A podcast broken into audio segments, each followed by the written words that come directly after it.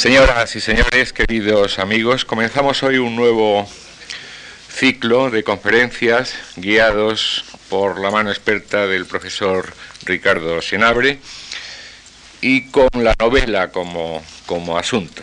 Un asunto que, como ustedes habrán advertido ya, ocupa esta tribuna de vez en cuando. Suele decirse, y, eh, se, se afirma, que la novela es la pariente pobre de la, de la literatura. Y aunque se escriben muchas razones, la razón principal creo que es eh, por ser una manifestación literaria post-aristotélica.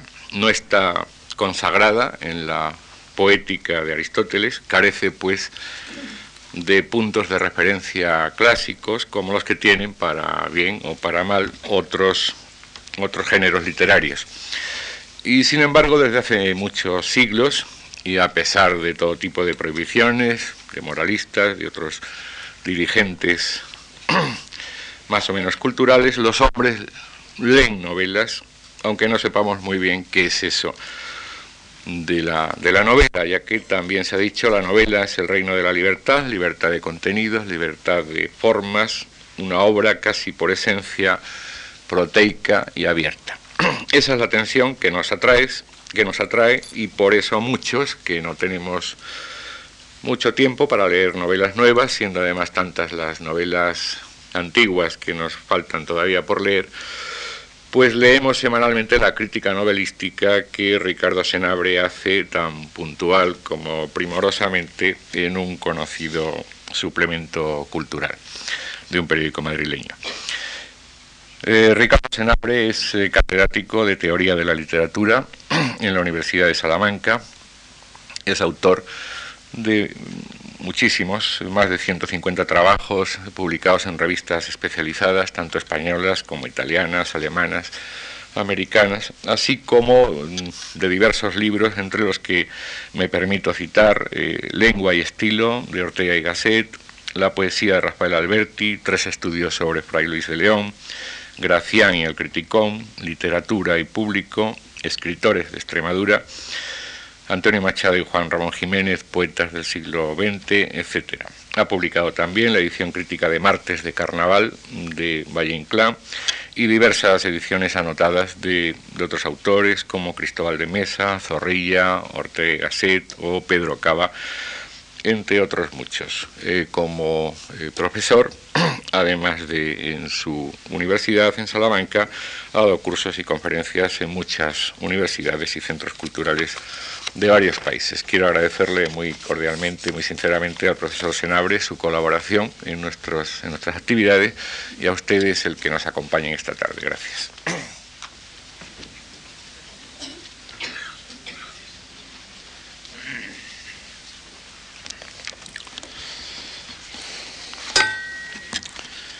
Señoras y señores, permítanme antes de nada que les agradezca su presencia aquí en una tarde en la que imagino que hay infinidad de cosas más interesantes que hacer en Madrid y que sin embargo ustedes han preferido concentrar en este lugar. Y permítanme también que agradezca a don Antonio Gallego esas palabras tan amables que acaba de con que acaba de anunciar mi intervención. Vamos a convivir, si ustedes tienen paciencia, durante cuatro días, dos de esta semana y dos de la próxima, y vamos a hablar en estos días de lo que dice el título, de metáforas y de novelas. Por consiguiente, mm, si no les importa a ustedes, me gustaría antes precisar algunos conceptos que luego voy a utilizar de vez en cuando hablando. Por ejemplo, eso que vamos a llamar metáfora a partir de dentro de unos minutos y eso que también llamaremos novela y que nos ocupará durante un par de sesiones. Hace muchos siglos, no sabemos cuántos, nunca sabremos cuántos, nunca sabremos en qué momento ocurrió, probablemente alguien se dirigió a la dama de sus sueños y le dijo que sus dientes eran perlas. En ese momento acababa de inventar una metáfora extraordinaria. No lo hacía por embellecer el discurso, como decían las antiguas preceptivas, que la metáfora aparecía como un factor de embellecimiento, lo decía porque de ese modo los dientes de la persona amada aparecían de tal modo que parecían nuevos, que era otra cosa distinta, que no eran ni siquiera dientes, que era algo sublimado extraordinariamente, porque se había identificado nada menos que con las perlas, con ese objeto tan valioso, con ese cuerpo esferoidal que se forma en el interior de ciertos moluscos, si ustedes quieren recurrir a la definición del diccionario. A partir de ese momento, multitud de poetas, enamorados o no, que esto es secundario, mejores que lo estén, pero pueden hacerlo sin estarlo, han dicho a sus enamoradas o a sus amadas que sus dientes eran perlas. De tal modo que ha llegado un momento en que esa ecuación, esa equiparación entre dientes y perlas ha empezado a desgastarse.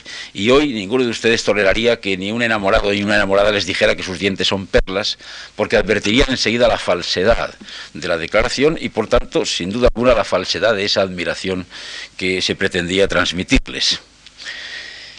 Ha llegado un momento en que la metáfora se ha desgastado. Llamaremos metáfora, llamaré yo metáfora para entendernos y para simplificar las cosas, a esa equiparación que de pronto alguien, de un modo más o menos imaginativo y original, establece entre dos cosas distintas, que hasta ese momento no tenían ninguna relación. Por ejemplo, por utilizar el tópico eh, que antes eh, he citado tantas veces, alguien pensó llamar perlas a los dientes. Esa es una equiparación, una relación de igualdad que llamamos metáfora. Y también hablaré de imágenes, porque a veces se confunden. Cuando a partir de ahora hable de imágenes y diga esto es una imagen, no quiero decir lo mismo que metáfora. En el caso ese de las perlas son dientes, tus dientes son perlas, etcétera, etcétera, eh, esa equiparación, esa igualdad es una metáfora. Pero ese objeto que hemos tomado de otro lugar, para traerlo aquí y e igualarlo con eso, con los dientes, ese objeto, las perlas, ahí funcionando, eh, cuando lo hemos hecho igual a los dientes, es lo que llamaré imagen. Así que el enamorado que dice, eh, tienes unos dientes de perla, está utilizando una metáfora, dientes de perla, es una forma de decir que, las, que los dientes son perlas, y está utilizando la imagen, la palabra perla, con ese valor de diente.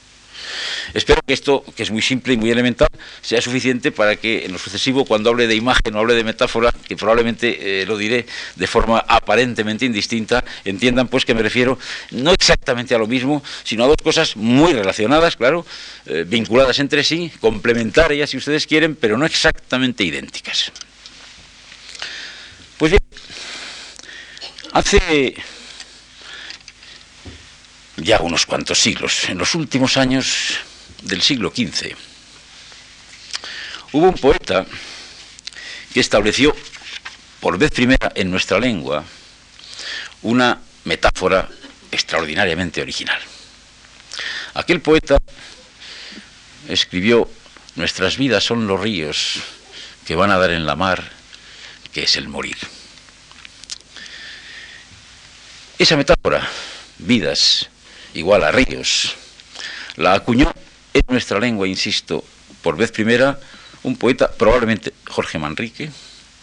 Digo probablemente porque en las coplas creo que hay más de una mano, así que no estoy muy seguro de que fuera la de Manrique justamente la que eh, utilizara la pluma en ese momento para esos versos. Pero probablemente Jorge Manrique, digámoslo así, eh, había creado en ese instante una de esas acuñaciones que traspasan los siglos, que son utilizadas, citadas, repetidas, imitadas hasta nuestros días. Y supongo que seguirán siéndolo si continúa escribiéndose literatura y leyéndose. Pero yo ya no soy adivino, no puedo saber si eso ocurrirá. Hasta hoy esa imagen ha seguido teniendo virtualidad, esa de los ríos equivalentes a las vidas humanas.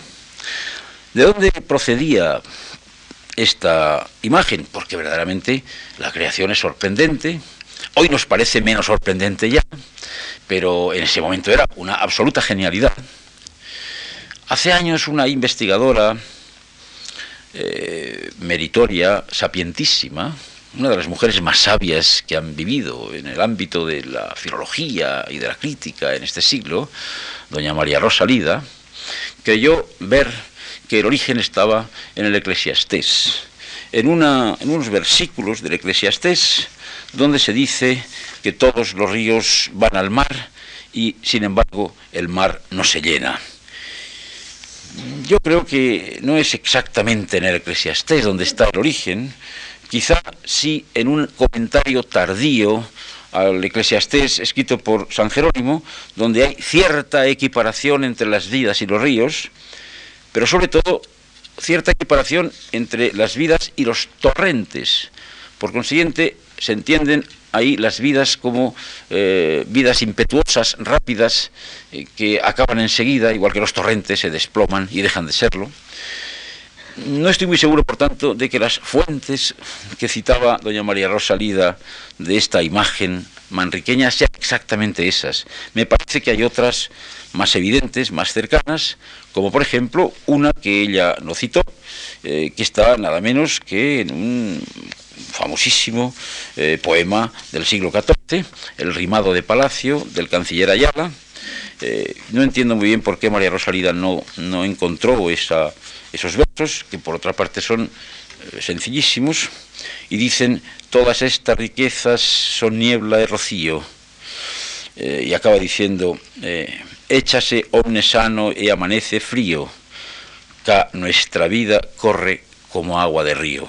Esto lo escribió a finales del siglo XIV, es decir, un siglo antes que Manrique, que nuestra vida corre como agua de río, el canciller Ayala. Y probablemente eso sí que se puede señalar como, una, como un precedente seguro de los versos de Manrique. Pero, en definitiva, este aspecto no nos importa demasiado. No he venido aquí a explicarles las dificultades con que tropieza cualquiera cuando quiere averiguar de verdad el origen de algo, el origen de un uso literario, porque nada nace de la nada siempre hay unos precedentes y rastrear hacia arriba, contracorriente, hasta encontrar esos precedentes, ese origen, a veces es una tarea laboriosísima y además no siempre fructuosa. No he venido pues a eso. Les digo eso únicamente para que vean que de efecto, cuando Manrique crea esa imagen de los ríos como representación de la vida humana, no la crea de la nada, hay precedentes más o menos seguros, más o menos fieles, y Manrique se une a lo que es normalmente la evolución literaria. Una sucesión de intentos por dotar de novedad a la expresión. Si el autor, quien sea, se encuentra con una tradición, solo puede hacer tres cosas en realidad. O incorporarse a ella y repetir esas fórmulas, pero esos autores no nos interesan demasiado, son los autores eh, que calcan, son los segundones. O transformar eso, aprovecharlo para transformarlo, o inventar algo totalmente nuevo. Esto último es, es casi imposible se puede inventar nada absolutamente nuevo. Pero utilizar algo de lo que existe, de ese repertorio de usos, de motivos, de acuñaciones, de invenciones expresivas que nos ha legado toda la tradición literaria de la que el escritor dispone y que se presenta ante él como un repertorio inabarcable, interminable de fórmulas, aprovechar alguna de esas o varias, transformándolas, adaptándolas a su peculiar modo de ver, a su propia posición dentro de la serie literaria, eso sí se puede hacer. Verán ustedes por qué lo digo. Siempre pensando en esta ecuación entre la vida humana y los ríos. Si les leo a ustedes unos versos de la famosísima epístola moral a Fabio de Andrés Fernández de Andrada, verán ustedes que aquí se aprovecha exactamente la imagen manriqueña sin ningún cambio. Dice, como los ríos que en veloz corrida se llevan a la mar, tal soy llevado al último suspiro de mi vida.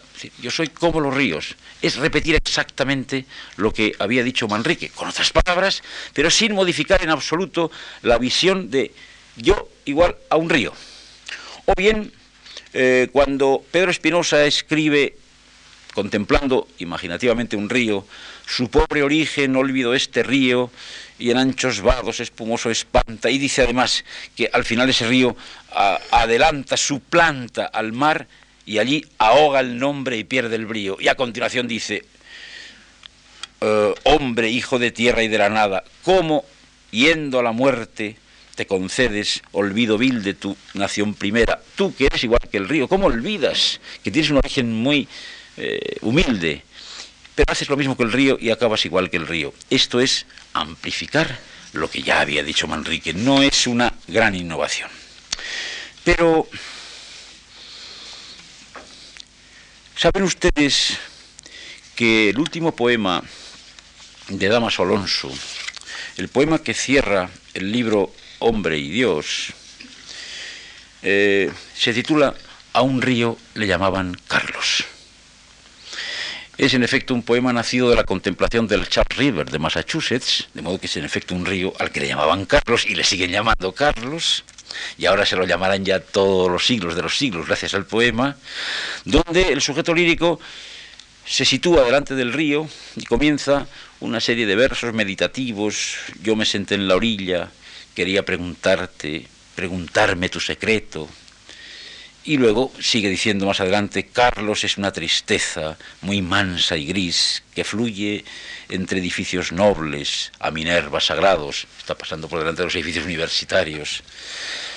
Y al cabo de mucho rato de contemplar esa fluencia gris, de pronto el sujeto parece eh, despertar de una especie de ensimismamiento y dice, ha debido pasar mucho tiempo, amigos míos, mucho tiempo, desde que yo me senté aquí en la orilla, a orillas de esta tristeza, de este río al que llamaban Damaso, digo Carlos.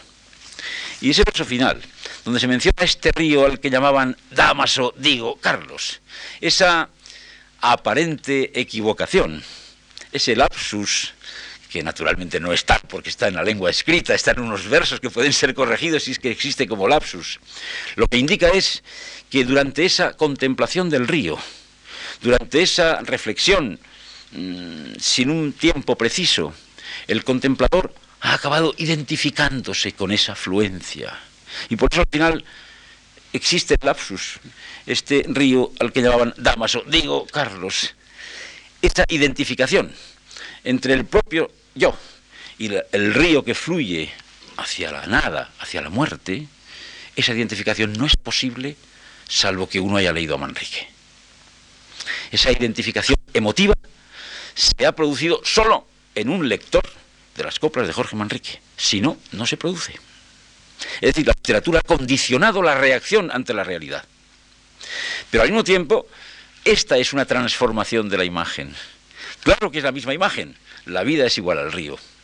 Pero no está dicha como en Manrique. Hay que descifrar eso para entender que ha aprovechado la acuñación de Manrique y le ha dado una forma absolutamente nueva, de modo que la imagen nos parece enteramente nueva ahora, cuando realmente hace ya seis siglos que se va utilizando eh, incesantemente. Este es quizá el motivo esencial de, la, eh, de cualquier realización artística, no el decir cosas nuevas, no el presentar cosas nuevas, sino el presentar cosas que parecen nuevas. Tal vez no lo son, pero tal como se nos presentan, no las hemos visto nunca. Esto es lo que importa. Y así, como aparece esta identificación entre río y eh, ser humano en el poema de Damas Alonso, así no lo habíamos visto nunca. Lo habíamos visto de muchas maneras, de esta no. Hay transformaciones, por consiguiente. Eh, y insisto en esto porque, porque lo que más adelante veremos serán transformaciones no ya poéticas, sino narrativas de imágenes. Fíjense ustedes en este otro caso, ya que les he citado a Damas Alonso, les recordaré un poeta cercano, Rafael Alberti. Hay un poema, mm, no sé si muy conocido, porque es un libro de Rafael Alberti que no ha tenido muy buena fortuna crítica, por así decir, es el libro Sermones y Moradas, donde aparece un largo, larguísimo poema que es una elegía dedicada a la muerte del poeta Fernando Villarón, aquel excelente poeta y ganadero, amigo de muchos autores, muchos poetas de la generación del 27 es quizás más uno de los poemas donde aparecen los versículos más largos de toda la poesía española, de modo que se puede recordar por esa particularidad. Hay versículos que tienen más de 100 sílabas. Y en un momento determinado, en el centro de esa elegía en que se evoca al amigo muerto, hay una especie de letanía horaria, con una serie de versículos que empiezan todos del mismo modo, para que a la una en punto ocurriera tal cosa, para que a las dos en punto ocurriera esto, para así. Y todas esas cosas que ocurren tienen un carácter dramático, a veces incluso fúnebre. Esa especie de letanía empieza diciendo para que a la una en punto desaparecieran las islas, para que a las dos en punto a los toros más negros se les volviera blanca la cabeza, etcétera, etcétera como decían nuestros abuelos, les hago gracia a ustedes del resto de la letanía, porque no he venido aquí a lanzarles letanías. Eh, pero fíjense en el primero de esos versos, para que a la una en punto desaparecieran las islas. Podemos pensar, mm, bueno, no sabemos por qué puede desaparecer una isla, pero en cualquier caso, si una isla desaparece, desaparece inevitablemente anegada por el mar. Es el único modo de desaparecer una isla. Y entonces el mar recupera la función que tiene en la imagen manriqueña. El mar es la muerte, en efecto. Nuestras vidas son los ríos que van a dar en la mar, que es el morir. La mar recupera, por consiguiente, aquí eh, esa función, ese carácter de eh, algo equiparable a la muerte, representativo de la muerte. Eh, Alberti no ha utilizado aquí toda la imagen de Manrique. Ha utilizado uno de sus dos elementos. No ha utilizado la imagen de los ríos, ha utilizado solo la imagen del mar. Porque hay dos imágenes, claro. Las vidas humanas como ríos y el mar como muerte. Se pueden utilizar las dos, se puede utilizar una o se puede transformar una o las dos. Les he puesto estos ejemplos para que vean que son, en efecto, transformaciones de una imagen que cuando se repite igual o de un modo muy semejante ya no causa sorpresa porque ya no tiene novedad alguna. Se ha hecho algo que es moneda corriente, se ha convertido en un lugar común. Y el único modo de revitalizar un lugar común es ofrecerlo, sí, no hay por qué renunciar a él, pero de otro modo, de tal modo que no nos parezca que ese es el lugar común que todos conocemos, que nos parezca enteramente nuevo. Esto es fundamental en la literatura y se lo recalco porque iremos viendo algunos ejemplos de esto que les estoy diciendo a lo largo de estos días eh, en que nos vamos a seguir viendo. Piensen ustedes, por ejemplo, eh, aquellos de ustedes que todavía tengan en su memoria el recuerdo, la experiencia de haber visto segar en un pueblo, no como se sega ahora, sino segar de verdad, es decir, segar a abrazo, con la guadaña si alguno de ustedes recuerda haber visto eso, y creo que sí, no, los más jóvenes a lo mejor ya no, porque ya no se siga en muchos sitios de esa forma, bueno, pues eso, esa ventaja que tienen por ser jóvenes, o la desventaja, no todo van a ser ventajas. Pero los que hayan visto segar así, eh, tienen en su retina grabada esa imagen de los segadores cortando, avanzando por el campo. Yo les recordaré a ustedes un pasaje muy breve de Ortega y Gasset en que se habla de la siega. Y después, no hay tiempo de hacerlo, no podemos hacerlo, pero me gustaría, si pudiéramos, que ustedes me dijeran si de verdad habían visto segar alguna vez así, porque sé de antemano la respuesta. Ortega eh, vio así ese momento de la siega que muchos de ustedes están recordando ahora. Tierra de campos, mieses, mieses maduras, por todos lados oro cereal que el viento hace ondear marinamente. Náufragos en él, los segadores, bajo el cielo tórrido, bracean para ganar la ribera azul del horizonte. Ese movimiento de los segadores en ese mar es como un movimiento natatorio para llegar a la ribera azul del horizonte. Estoy seguro de que no han visto nunca segar así. Es decir, han visto segar, pero así no, lo que significa esto es nuevo, no lo que contiene, que es la descripción de un momento de siega, sino la forma en que se nos ofrece. Eso es lo que nos parece deslumbrante porque nunca lo hemos visto así por mucha experiencia que tengamos de contemplar momentos de siega. Y esto es lo que ocurre siempre que alguien intenta transmitir una sensación, una experiencia, eh, la contemplación de algo, utilizando fórmulas que existen, pero que pueden representarse de otra manera mediante transformaciones. Vamos a poner un ejemplo más breve y además seguramente muy familiar a, a los buenos lectores. Recordarán ustedes sin duda un romance de Lorca que se titula La monja gitana. Es un romance delicioso y espléndido en que una monja está bordando sola en una estancia mientras piensa, recuerda, pasan por su memoria hechos de antaño, no sabe muy bien de qué tipo. Eh, en un momento determinado dice, por los ojos de la monja galopan dos caballistas. Está recordando su juventud, sus años de cuando no era monja. Y en esos recuerdos, dice, escribe el poeta, qué ríos puestos de pie vislumbra su fantasía. Qué ríos puestos de pie vislumbra su fantasía. Claro, esto es incomprensible. ¿Qué, es eso? ¿Cómo puede haber la monja, por muy imaginativa que sea, ríos puestos de pie? Eso no puede ser. ¿Qué serán los ríos puestos de pie? Eh, la mayor parte de los críticos lorquianos han pasado sobrevolando, como tantas veces, por este lugar, sin detenerse, sin, sin decidirse a aterrizar, por si acaso había contaminación ambiental. Eh, y algunos, en cambio, pues, que se han atrevido han dicho cosas muy curiosas. Uno de los pocos, por ejemplo, que se ha atrevido a interpretar esto, dice algo que es más difícil que los versos. Dice, los ríos, eh, recuerden ustedes los versos, qué ríos puestos de pie vislumbra su fantasía. Y este notable lorquista dice, de cuyo nombre no quiero acordarme, dice, los ríos que serían el camino para llegar a esta llanura empinada, se han antropomorfizado de pronto, poniéndose en pie y constituyendo un obstáculo al libre fluir de la fantasía. Es decir, que la monja está ha soltado su fantasía y de pronto los ríos se le ponen ahí y le taponan eh, el desarrollo de esa fantasía. A mí esto me parece muy imaginativo, pero primero no me explica nada y además hasta, hasta me, da la sensación de que me quiere tomar el pelo. Mm, me da sensación, depende del momento en que lo lea, depende de mi estado de ánimo, pero hasta puede darme esa sensación. No, no hay nada de esto.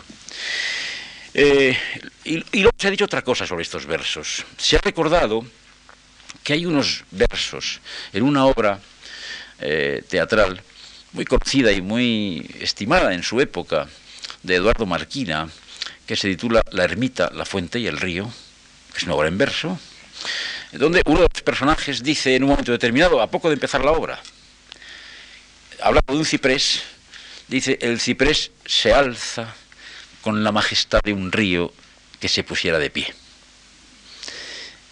Y el crítico se lanza sobre estos versos y dice, naturalmente, ahí está el precedente. ¿Qué ríos puestos de pie vislumbran su fantasía? Quiere decir, ¿qué cipreses?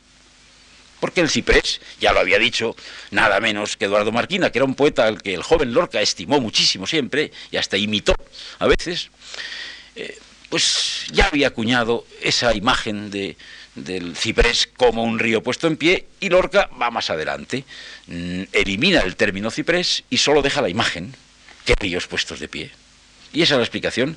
Sí, pero si ustedes leen ahora, después de esa explicación, el espléndido eh, romance lorquiano, no entenderán por qué de pronto la monja recuerda cipreses. No se explica por qué la monja tiene que recordar cipreses. Y es que naturalmente no recuerda cipreses, en absoluto. Lo que recuerda no son cipreses. Ha recordado antes dos caballistas. Ahora recuerda ríos, ríos, que en lugar de ser ríos que van hacia la muerte, vidas que van ya directamente a su desembocadura, son ríos puestos de pie, vidas en plenitud de su vigor, hombres jóvenes, quizá amores de su juventud. Esos son los ríos puestos de pie que recuerda la monja gitana y no eh, ese, ese, obstáculo que se le pone a la libre, a libre fluir de la fantasía, ni tampoco cipreses. Son hombres jóvenes, ríos puestos de pie, que no tienen ni síntomas todavía de agotamiento, de apagamiento, de que van caminando hacia una inexorable extinción.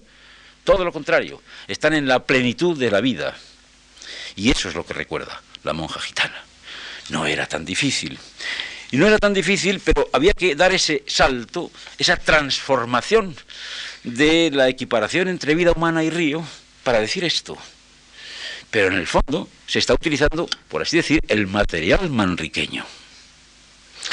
Y ese material, que aparece incesantemente, ha sido aquí transformado de tal modo que algunos poetas, algunos poetas posteriores a Lorca, pues han sido capaces de aprovechar también esa transformación y de hablar de los seres humanos eh, mencionándolos precisamente como ríos tumbados, como ríos echados.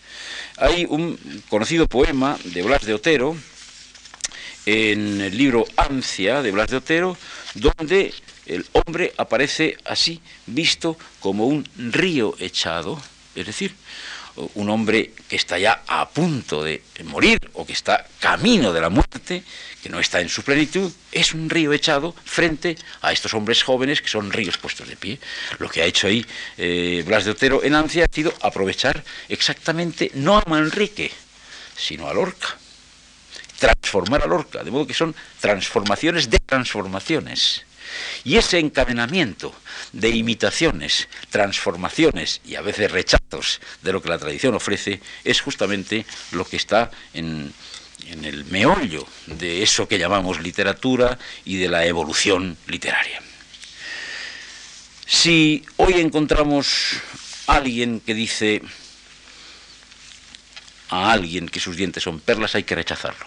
Pero tal vez se pueda decir de otro modo, no sé de cuál. Yo no soy poeta, no tengo. Esa es la gracia que no quiso darme del cielo, como decía Cervantes, de manera que no sé cómo se podría transformar y decirlo de otro modo. Pero eh, lo que no se puede repetir así, por las buenas, los dientes de esta dama o de este caballero, eh, son perlas. Eso no se puede hacer. Se podría aceptar una transformación. Piensen ustedes, ¿eh? que transformación, si verdaderamente se sienten necesitados de decir eso a alguien, claro, si no, no vale la pena tampoco que se tomen esa molestia, ¿no? Cuando eh, esa imagen se crea, se crea dentro de un contexto, que es lo que hace que signifique dientes, pero podría significar otra cosa en otro contexto. Nuestras bisabuelas se pasaron la vida emocionadas cada día de todos los santos cuando veían a don Juan Tenorio seduciendo a doña Inés en la famosa escena del sofá y diciéndole y esas dos líquidas perlas que se desprenden tranquilas de tus radiantes pupilas, convidándome a beberlas, y entendían perfectamente que esas perlas no eran los dientes, porque se habían metido en un contexto diferente donde el significado naturalmente variaba, era otra cosa. Pero en cualquier caso, ni como dientes, ni como lágrimas, parece que las perlas son utilizables ya, salvo que exista alguna fórmula que permita transformarlas. Este es el problema de las imágenes, que como las monedas en un bolsillo se desgastan después de muchos roces, después de mucho uso, y llega un momento en que ya no tienen relieve, no sorprenden, no deslumbran, no tienen brillo. Hay que renovarlas. Hay que renovarlas sin renunciar a ellas. No hay por qué renunciar necesariamente. Pues bien, una vez que les he eh, planteado esto, ustedes pensarán tal vez, sí, pero eh, estamos hablando de imágenes poéticas, de esas que los libros de antaño decían que se ponían para embellecer el discurso, no, se ponían únicamente para dar novedad, para decir cosas no nuevas, pero que parecieran nuevas, solo, por eso. Pero, ¿y qué tiene que ver eso? Porque eso no ocurre en la novela, por ejemplo. Bueno, a partir de ahora no les hablaré ya de imágenes poéticas, quiero decir, de transformaciones líricas o poéticas de imágenes.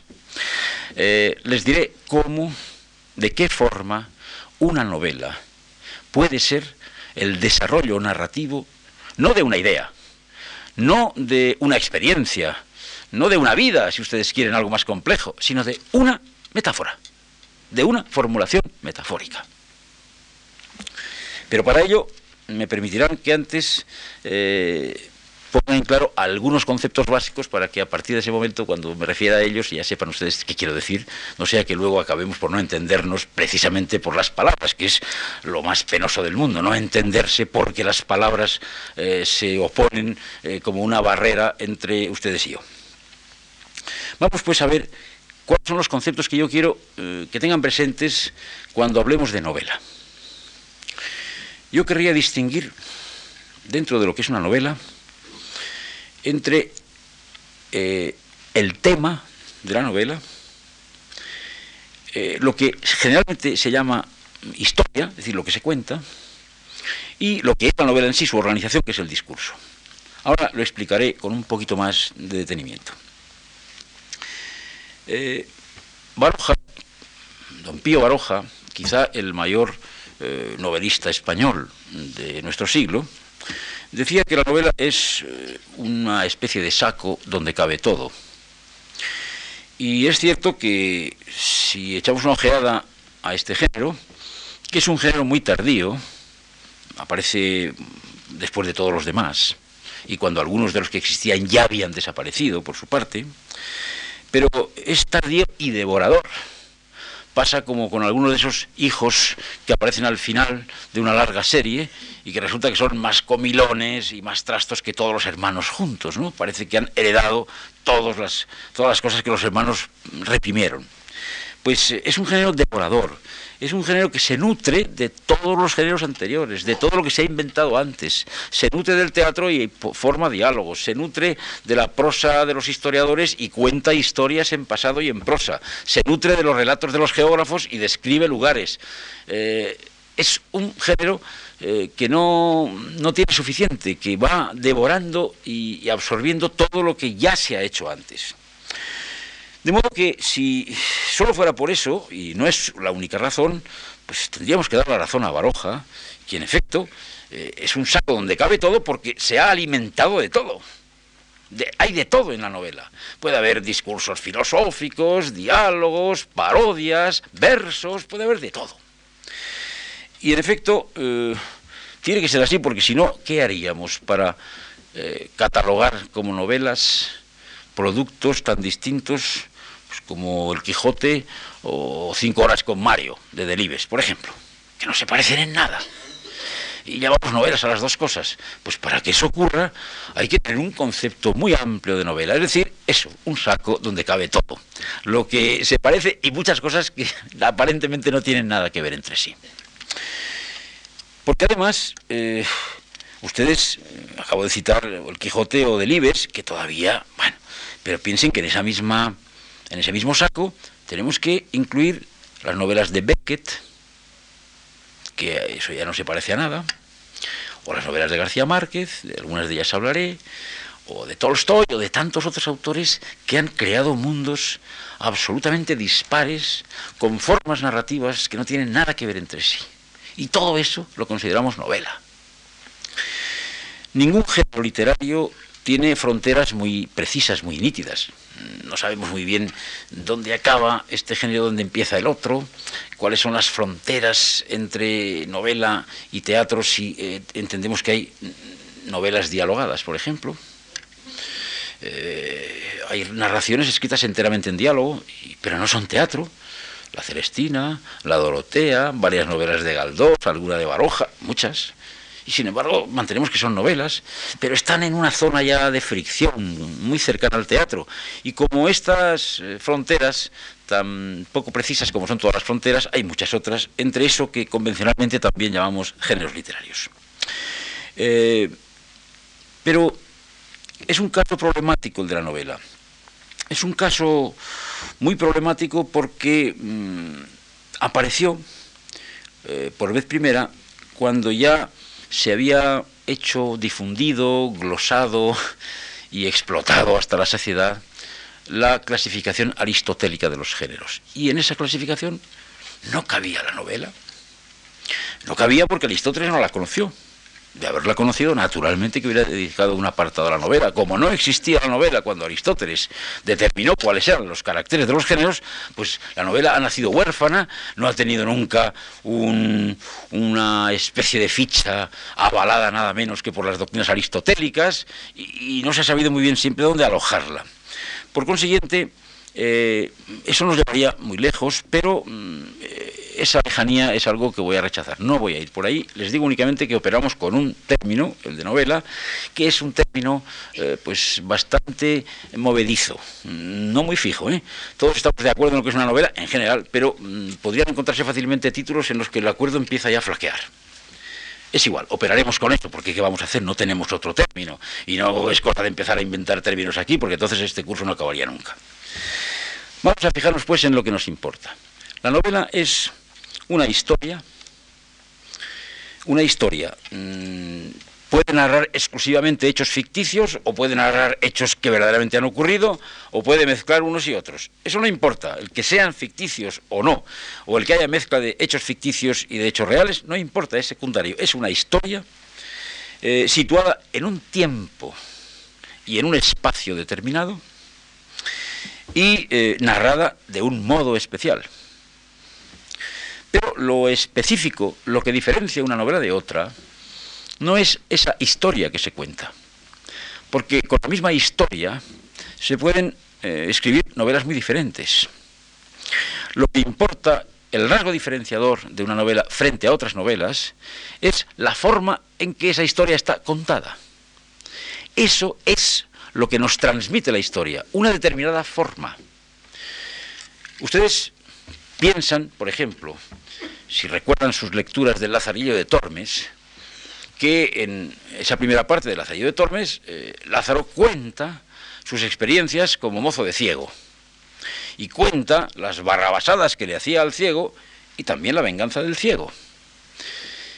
Piensen ustedes que Lázaro de Tormes hubiera sido otro personaje si eso lo hubiera contado el ciego, en lugar de contarlo Lázaro de Tormes, porque hubiera narrado la historia desde otra perspectiva. Podría ser otra historia, sería sin duda otra historia, si en lugar de empezar a contar desde que Lázaro es un niño, hubiera empezado a contar desde que Lázaro es un adulto y después hubiera dado un salto atrás y nos hubiera llevado hasta su infancia. Hubiera alterado pues el orden ese lineal, cronológico en que está expuesta la novela. Así que lo esencial no es lo que se cuenta, es la manera en que se cuenta, la forma de transmitirnos esa historia. Pues bien, esa peculiar organización de la historia, que no es la historia, sino la manera de presentárnosla, es lo que eh, suele llamarse por lo general novela, o si ustedes quieren, es el discurso. Lo propiamente novelesco es el discurso, la forma en que se nos presenta una historia que puede haberse repetido miles de veces y dar origen a miles de novelas diferentes. Hay un libro que, muy extenso y que podía ser más, por ejemplo, sobre las novelas, eh, las historias de adulterio en la novela del siglo XIX pues son infinitas y las novelas que tienen como centro eh, problema de adulterio, la novelística del siglo XIX, son numerosísimas, pero todas diferentes porque están todas contadas de forma distinta. Es decir, las historias son las mismas sustancialmente y las novelas no, porque la disposición de la historia y la manera de presentarla varían en cada caso. Vamos pues a tener en cuenta eso. Por un lado hay una historia, que es lo que le interesa a la gente, a mucha gente en general. ¿Y de qué trata esto? Pues mira, trata de tal cosa y cuentan la historia. Pero la cuentan como la contarían ellos, con un orden cronológico, con una linealidad que probablemente no tiene la novela, tal como está escrita. Por un lado, pues la historia. Por otro lado, la forma de presentar esa historia, el discurso. El discurso, que es lo que es propiamente la novela, el discurso puede eh, seguir un orden cronológico, el orden de los hechos, puede alterar el orden cronológico, empezar por el final, por así decir, puede ir alternando etapas diferentes. Lean ustedes como El ruido de la furia de Faulkner y verán que eh, los capítulos van alternando no solo el punto de vista del que habla, que es un personaje distinto en cada ocasión, sino que de pronto un capítulo se sitúa en 1918 y el siguiente en 1908. Es decir, que hemos dado un salto atrás. Luego volvemos otra vez a 1920 y hay una mezcla de tiempos eh, que naturalmente no obedecen a la realidad, porque en la realidad no existe el tiempo que vuelve hacia atrás. Ese tiempo es solo un tiempo novelesco, es el tiempo de un discurso novelesco. Por supuesto que tampoco tiene la novela por qué contarlo todo, puede operar con elipsis, eh, elipsis que no significa que no se cuente nada, sino que son vacíos que el lector, con su propia lógica de lector, rellena. Hay elipsis a veces brutales, enormes, de años, o que omiten cosas fundamentales. Hay novelas en que el motivo fundamental, central de la novela, de la historia mejor, no se cuenta. Se cuenta todo lo que hay en torno a eso, pero no el hecho central, que entonces eh, convierte la lectura en una indagación casi, casi eh, de novela de intriga para averiguar qué fue lo que pasó, porque eso es lo único que el autor no cuenta. Hay elipsis que obligan al lector a dar un salto cronológico o un salto casi ontológico de un párrafo a otro. Yo recuerdo una novela corta de Cela que dice, empieza así, eh, a don Juan aquel día le dolía un poco la cabeza. Se fue pronto a casa, le dolía un poco la cabeza. Punto y aparte. Al día siguiente, cuando fueron a enterrarlo, pues de pronto, de dolerle un poco la cabeza, hemos saltado a cuando fueron a enterrarlo. Es que no ha pasado nada en esa línea en blanco, han pasado muchas cosas, pero no se cuentan. Ahora el lector, naturalmente, eh, cataliza inmediatamente, introduce allí todos esos elementos de la historia que el autor ha omitido. De modo que el lector tiene que colaborar, inevitablemente colaboramos. El autor no nos lo da todo hecho, vamos nosotros intercalando aquí y allá eh, eso que el autor ha omitido y confrontamos también nuestra propia opinión de los hechos que se narran con la que pueden expresar el narrador, los personajes, eh, de modo que es difícil que un lector sea un lector pasivo. No hay más lectores pasivos que los lectores de malas novelas. De una buena novela es difícil ser lector pasivo. Yo no creo que se pueda ser lector pasivo, entonces es que no se es lector, sencillamente. De una mala novela probablemente sí, porque en una mala novela se cuenta todo, no se omite nada, no hay ninguna peculiaridad y aquello se lee como si leyera una noticia de prensa, no hay otra cosa. Pero yo no hablo de esas novelas, hablo de novelas que tengan alguna naturaleza, por lo menos alguna pizca de naturaleza artística. Hay pues muchas variantes y hay que situar eso en un tiempo determinado. En un tiempo y en un lugar que naturalmente admite muchas variantes. Desde esa máxima indeterminación de las narraciones infantiles que todos ustedes conocen o recuerdan, de en un lejano país vivía una princesa muy hermosa, no sabemos dónde está el país, ni qué país es, no sabemos qué distancia hay verdaderamente, cuál es el grado de lejanía del país, es una cosa vaga, hasta eh, esas novelas en que se acumulan hasta el máximo fechas, lugares, datos, nombres de calles, Piensen ustedes en las primeras páginas de Fortunata y Jacinta de Galdós, donde está todo el mundo en que se van a desarrollar las acciones de Fortunata y Jacinta, pormenorizadamente expuesto, y lo único que nos falta ya es un plano o, unas diapositivas de las calles, que tampoco hacen falta con las explicaciones de Galdós. De modo que entre una postura y otra, entre las menciones continuas de lugares y hasta de casi de desconchones de las paredes de Galdós y en un lejano país vivía una princesa, hay una enorme cantidad de posibilidades de alojar en un tiempo y en un espacio una historia. Convertir pues esa historia, la que sea, en un discurso, en una obra narrativa, exige eh, alojarla en un tiempo, distribuir el tiempo de un modo determinado y alojarla en un lugar, en un espacio, el que sea. Eh, un espacio que puede ser un espacio innominado, que puede estar descrito, que puede no estarlo. Hay novelas en las que no se describen los lugares en que ocurren las acciones.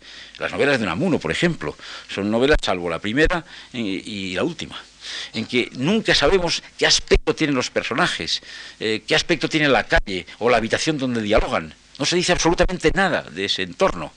De modo que es posible todo también, desde la máxima minuciosidad hasta esa especie de, narración escueta, casi, casi esquelética de Unamuno, donde eh, el lector tiene que poner casi todo lo que no está, que es todo eso, todo el aspecto físico de los lugares y de los personajes.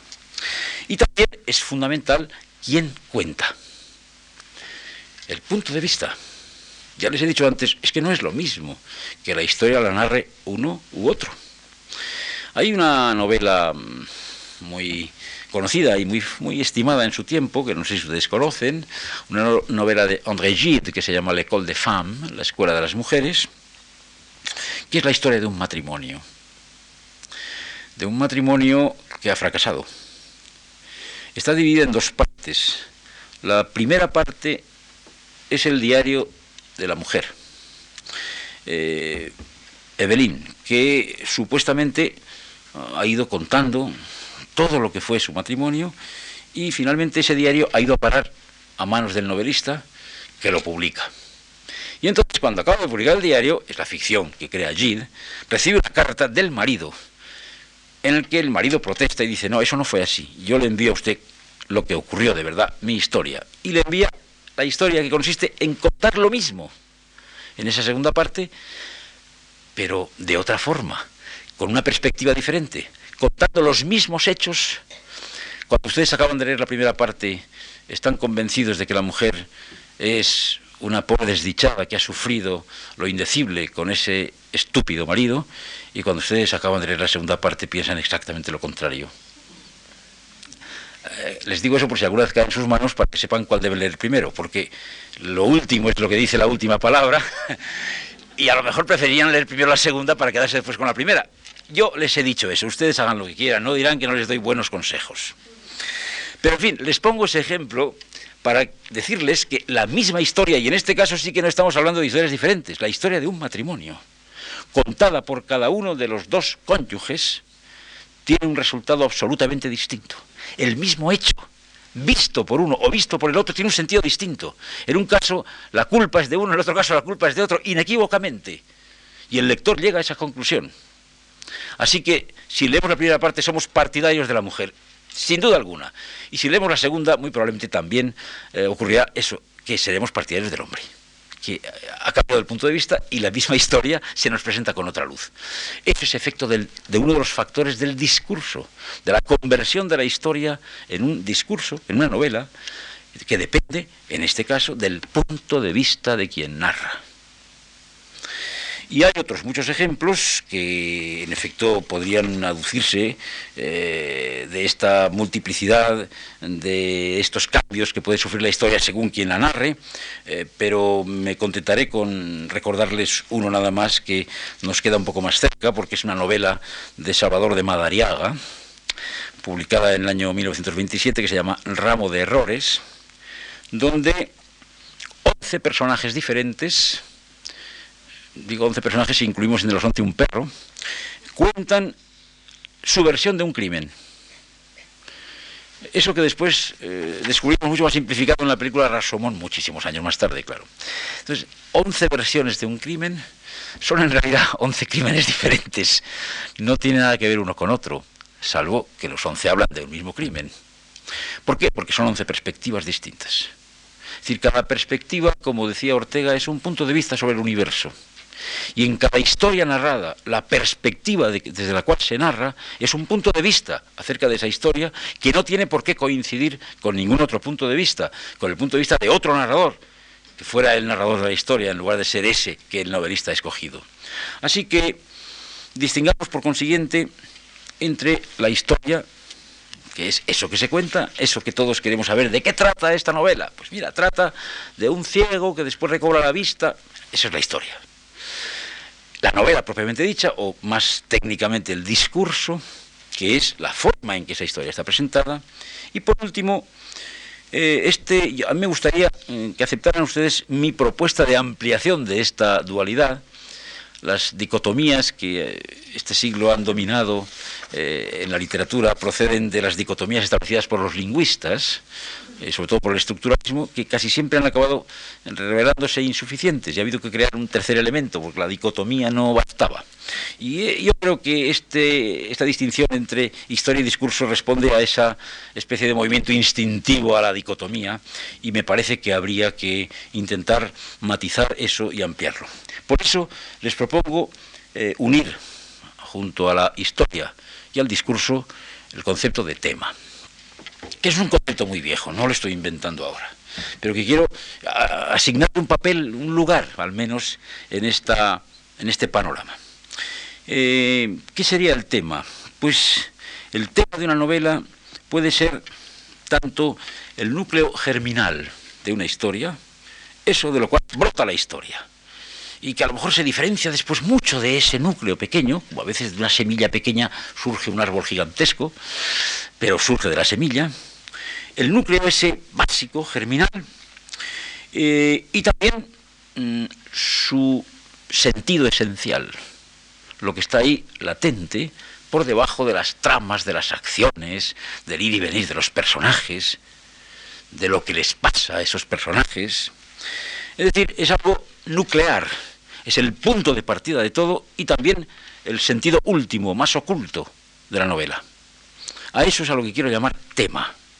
De manera que una novela puede contar, por ejemplo, eh, la historia de un jubilado que poco a poco va viendo cómo sus compañeros eh, cercanos en edad van muriéndose, y, y, esa es la historia, y la puede contar de una forma determinada, es lo que pasa, por ejemplo, en la hoja roja de Delibes, pero en realidad el tema de la hoja roja no es ese, no es la historia de un jubilado, eso es la historia. El tema es otra cosa que tiene que ver con la obsesión por la muerte, con el carácter perecedero del ser humano. Ese es el tema, es decir, eso es el núcleo de la novela, que se ha desarrollado así como podía haberse desarrollado ese núcleo imaginativo de emoción o de sensibilidad mm, en un poema, o en una obra de teatro, o en un cuadro, en fin, o en una sinfonía.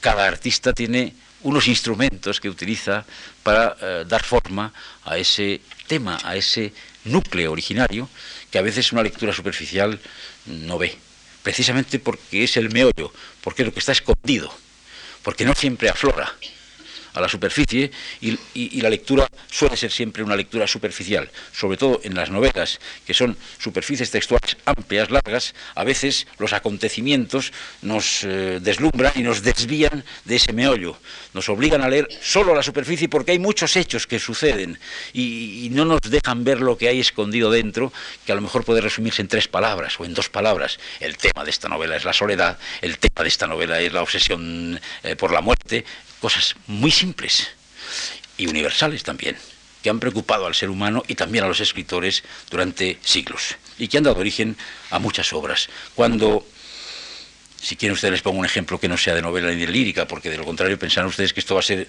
demasiado monográfico.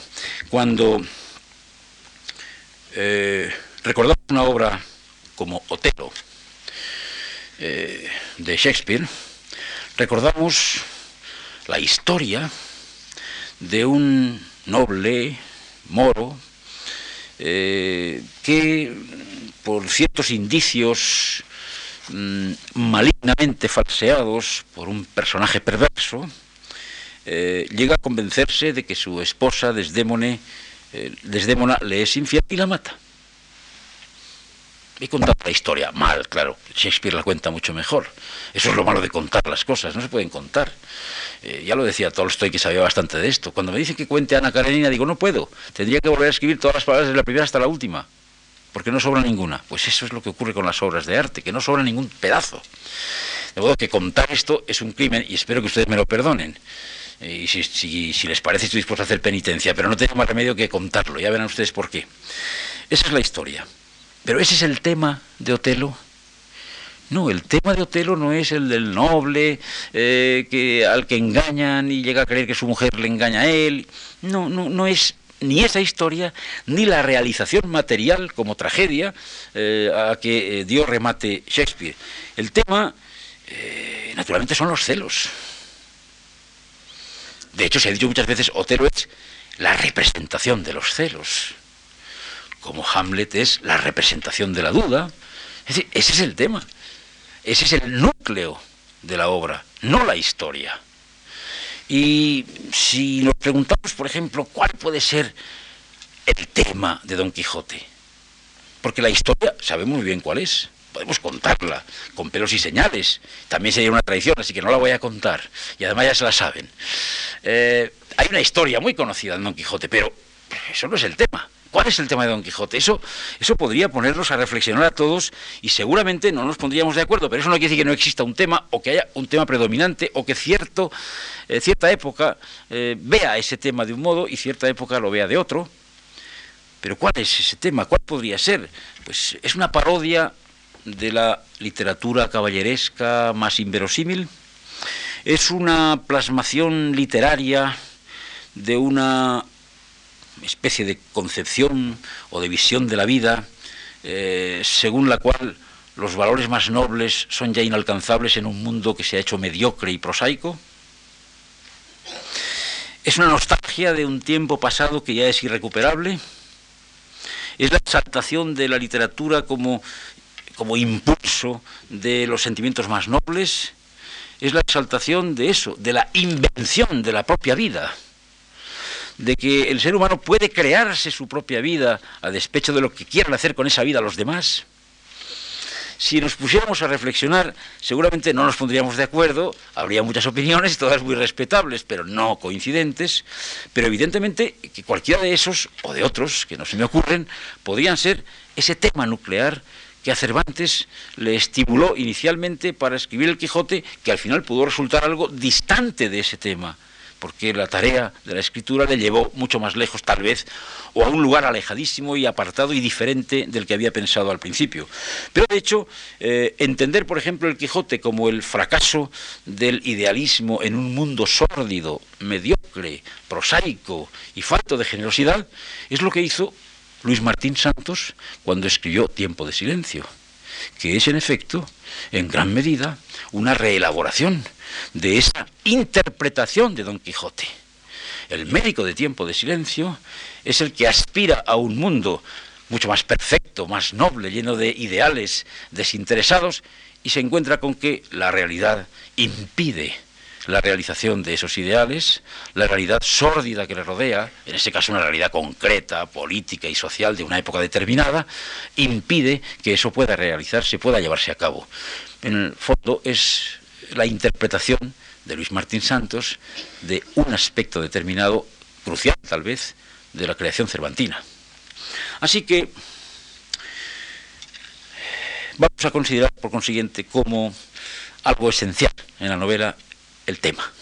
No solamente la historia, no solamente la realización material que llamamos discurso, sino también eso que vamos a llamar tema. Y ese tema es algo mucho más eh, elemental de enunciar que eh, la narración de la historia, que es bastante más amplia siempre. Piensen, por ejemplo, que eh, en una novela de hace pocos años, eh, que se titula muchos años después del malogrado escritor José Antonio Gabriel y Galán, se cuenta la vuelta a España en un momento determinado de unos eh, jóvenes que han pasado gran parte de la época última del gobierno de Franco en, el extranjero, en Francia, y vuelven cuando las cosas empiezan a ser de otro modo, y, en fin, sufren un determinado desencanto ante la realidad eh, que contemplan. Pero todo eso que les puedo contar y contar más pormenorizadamente es la historia, una vez más el tema de esa novela, que es una novela extensa, acre en muchos momentos, desencantada, es en realidad, el tema es el del tiempo destructor. Es algo que, ya había escrito Ovidio, es el tempus edax rerum de Ovidio. Eso es es el tema de muchos años después, no la visión de una sociedad española en un momento determinado, eh, a través de unos personajes, antiguos activistas políticos. Eso es, esa es la lectura superficial. Esa es la historia que se cuenta. Lo que está debajo de la historia es la sensación de que el tiempo lo devora todo. La juventud, las ilusiones, el idealismo, las esperanzas. Y ese es el núcleo último de la obra. Y a eso es a lo que hay que intentar llegar. Espero, pues, haber sentado al menos los principios elementales puramente eh, tecnológicos con algunos breves ejemplos de lo que estos días convendría que tuvieran ustedes si siguen viniendo aquí en la memoria eh, para seguir adecuadamente lo que les explicaré a partir de pasado mañana. Muchas gracias.